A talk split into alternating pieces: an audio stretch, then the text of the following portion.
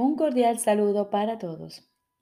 Hoy continuamos leyendo el texto del libro Un curso de milagros. Capítulo 30. El nuevo comienzo. Cuarta parte. La verdad que yace tras las ilusiones. Jesús nos dice, atacarás lo que no te satisfaga y así no te darás cuenta de que fuiste tú mismo quien lo inventó.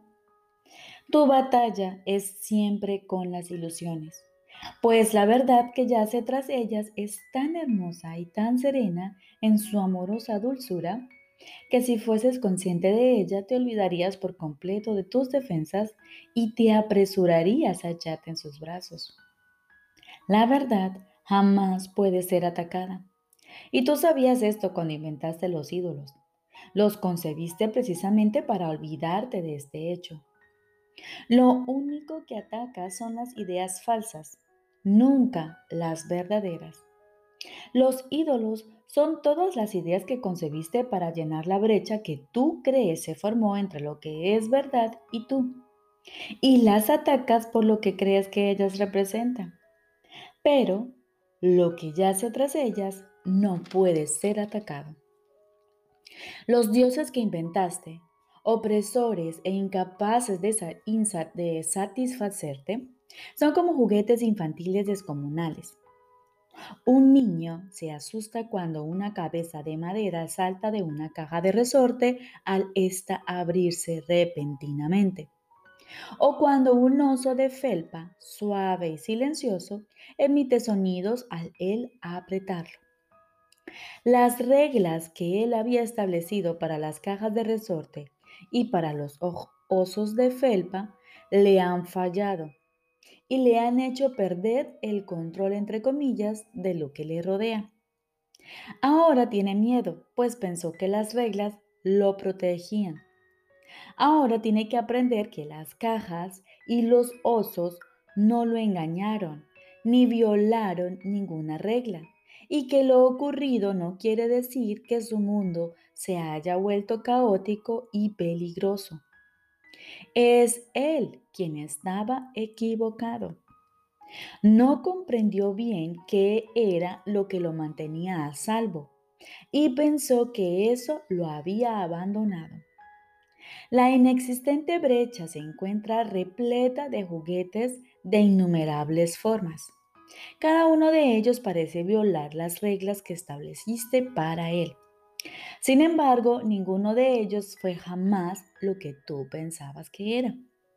Y así no pueden sino dar la impresión de que violan las reglas de seguridad que estableciste, toda vez que éstas son falsas. Mas tú no estás en peligro. Puedes reírte de los muñecos que saltan de cajas de resorte y de los juguetes que emiten sonidos, de la misma manera en que lo hace el niño que ya ha aprendido que no supone ningún peligro para él. Sin embargo, mientras le guste jugar con ellos, seguirá percibiéndolos como si respetaran las reglas que él estableció para su propio deleite. Por lo tanto, todavía habrá reglas que dichos juguetes parecerán violar y como consecuencia de ello, él se asustará. Mas, ¿está él realmente a merced de sus juguetes? ¿Y pueden estos realmente suponer una amenaza para él? La realidad obedece las leyes de Dios y no las reglas que tú mismo estableces. Son sus leyes las que garantizan tu seguridad. Las ilusiones que creas con respecto a ti no obedecen ninguna ley. Parecen danzar por un rato al compás de las leyes que tú promulgaste para ellas, mas luego se desploman para no levantarse más. No son más que juguetes, hijo mío, de modo que no lamentes su pérdida. Su danza jamás te brindó felicidad alguna, pero tampoco eran cosas que pudiesen asustarte o mantenerte a salvo si respetaban tus reglas. Las ilusiones no deben ni apreciarse ni atacarse, sino que simplemente se deben considerar como juguetes infantiles sin ningún significado intrínseco. Ve significado en una sola de ellas y lo verás en todas. Repito, ve significado en una sola de ellas y lo verás en todas. No veas significado en ninguna y no podrán afectarte en absoluto. Las apariencias engañan precisamente porque son apariencias y no la realidad. No les prestes atención sea cual sea la forma que adopten. Lo único que hacen es distorsionar la realidad y producir temor debido a que ocultan la verdad. No ataques lo que tú mismo hiciste a fin de ser engañado, pues eso demostraría que has sido engañado. El ataque tiene el poder de hacer que las ilusiones parezcan reales, mas en realidad no hacen nada. ¿Quién podría tener miedo de un poder que no tiene efectos reales?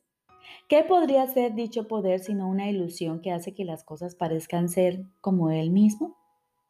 Observa calmadamente sus juguetes y comprende que no son más que ídolos que no hacen sino danzar al compás de vanos deseos. No los veneres, pues no existen. Cuando atacas, no obstante, te olvidas de esto. El Hijo de Dios no necesita defenderse de sus sueños. Sus ídolos no suponen ninguna amenaza para él. El único error que comete es creer que son reales. Mas, ¿hay algo que las ilusiones puedan lograr? Lo único que las apariencias pueden hacer es engañar a la mente que desea ser engañada. Mas tú puedes tomar una decisión muy simple que te situará por siempre más allá del engaño. No te preocupes por cómo se va a lograr esto, pues eso no es algo que puedas entender. Pero sí verás los grandes cambios que se producirán de inmediato una vez que hayas tomado esta simple decisión, que no deseas lo que crees que un ídolo te puede dar, que no deseas lo que crees que un ídolo te puede dar. Pues así es como el Hijo de Dios declara que se ha liberado de todos ellos y por lo tanto es libre. Qué paradójica es la salvación. ¿Qué otra cosa podría ser sino un sueño feliz? Lo único que te pide es que perdones todas las cosas que nadie jamás hizo, que pases por alto lo que no existe y que no veas lo ilusorio como si fuese real. Se te pide únicamente que permitas que se haga tu voluntad y que dejes de buscar las cosas que ya no deseas. Y se te pide también que permitas que se te libere de los sueños de lo que nunca fuiste y desistas de tu empeño de querer sustituir la voluntad de Dios por la fuerza de los deseos vanos. Llegado a este punto, el sueño de separación empieza a desvanecerse y a desaparecer.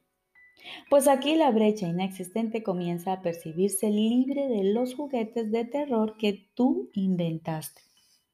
Esto es lo único que se te pide. Alégrate en verdad de que la salvación no pida mucho, sino de que pida tan poco. En realidad no pide nada y aún en las ilusiones solo pide que el perdón sea sustituido por el miedo. Y aún en las ilusiones solo pide que el perdón sea sustituido por el miedo. Esa es la única regla para tener sueños felices. La brecha se vacía de todos los juguetes de temor, poniéndose así de manifiesto su irrealidad. Los sueños no sirven para nada y el Hijo de Dios no tiene ninguna necesidad de ellos. No le ofrecen ni una sola cosa que él pudiera jamás desear. El Hijo de Dios se libera de las ilusiones por su propia voluntad y simplemente se le restaura a lo que Él es. ¿Qué podría ser el plan de Dios para su salvación? Sino un medio para darse a sí mismo su Hijo.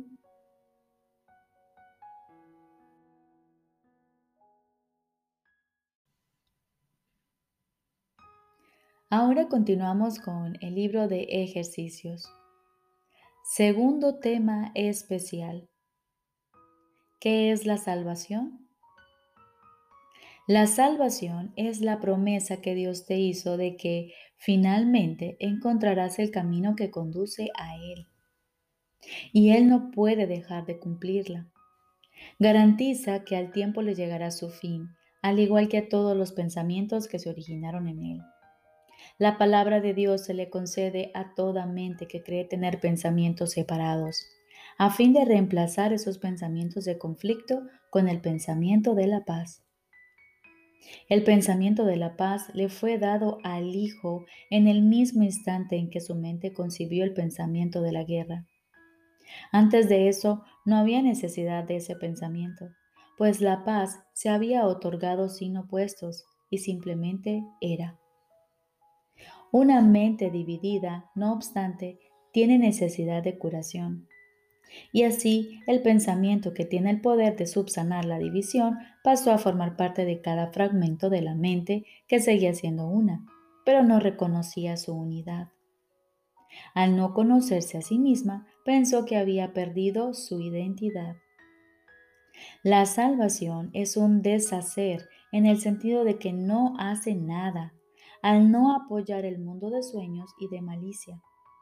De esta manera las ilusiones desaparecen. Al no prestarles apoyo, deja que simplemente se conviertan en polvo. Y lo que ocultaba queda ahora revelado. Un altar santo. Un altar al santo nombre de Dios, donde su palabra está escrita, con las ofrendas de tu perdón depositadas ante Él y tras ellas, no mucho más allá, el recuerdo de Dios. Acudamos diariamente a este santo lugar y pasemos un rato juntos.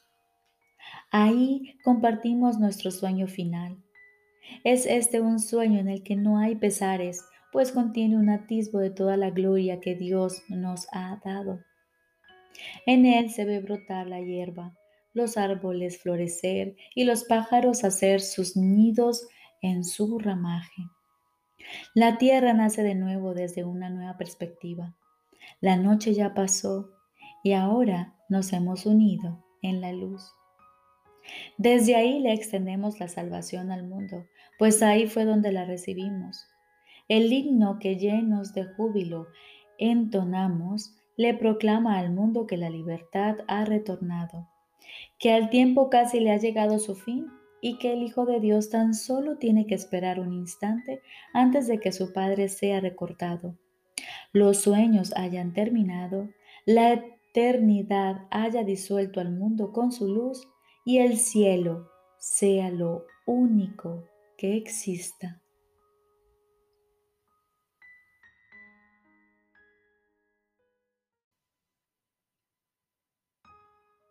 Lección número 238. La salvación depende de mi decisión. La salvación depende de mi decisión. Padre, tu confianza en mí ha sido tan grande que debo ser digno de ella. Tú me creaste y me conoces tal como soy y aún así pusiste en mis manos la salvación de tu Hijo y dejaste que dependiera de mi decisión.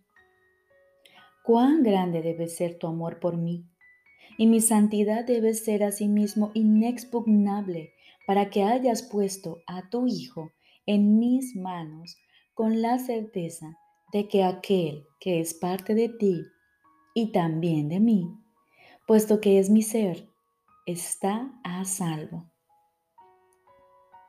Y así, hoy volvemos a hacer otra pausa para pensar en lo mucho que nos ama nuestro Padre y cuán querido sigue siendo para Él su Hijo, quien fue creado por su amor y en quien el amor de su Padre alcanza su plenitud. Y ahora aguardamos nuevamente en silencio. Estoy seguro de que nuestro Padre te hablará y de que tú le oirás.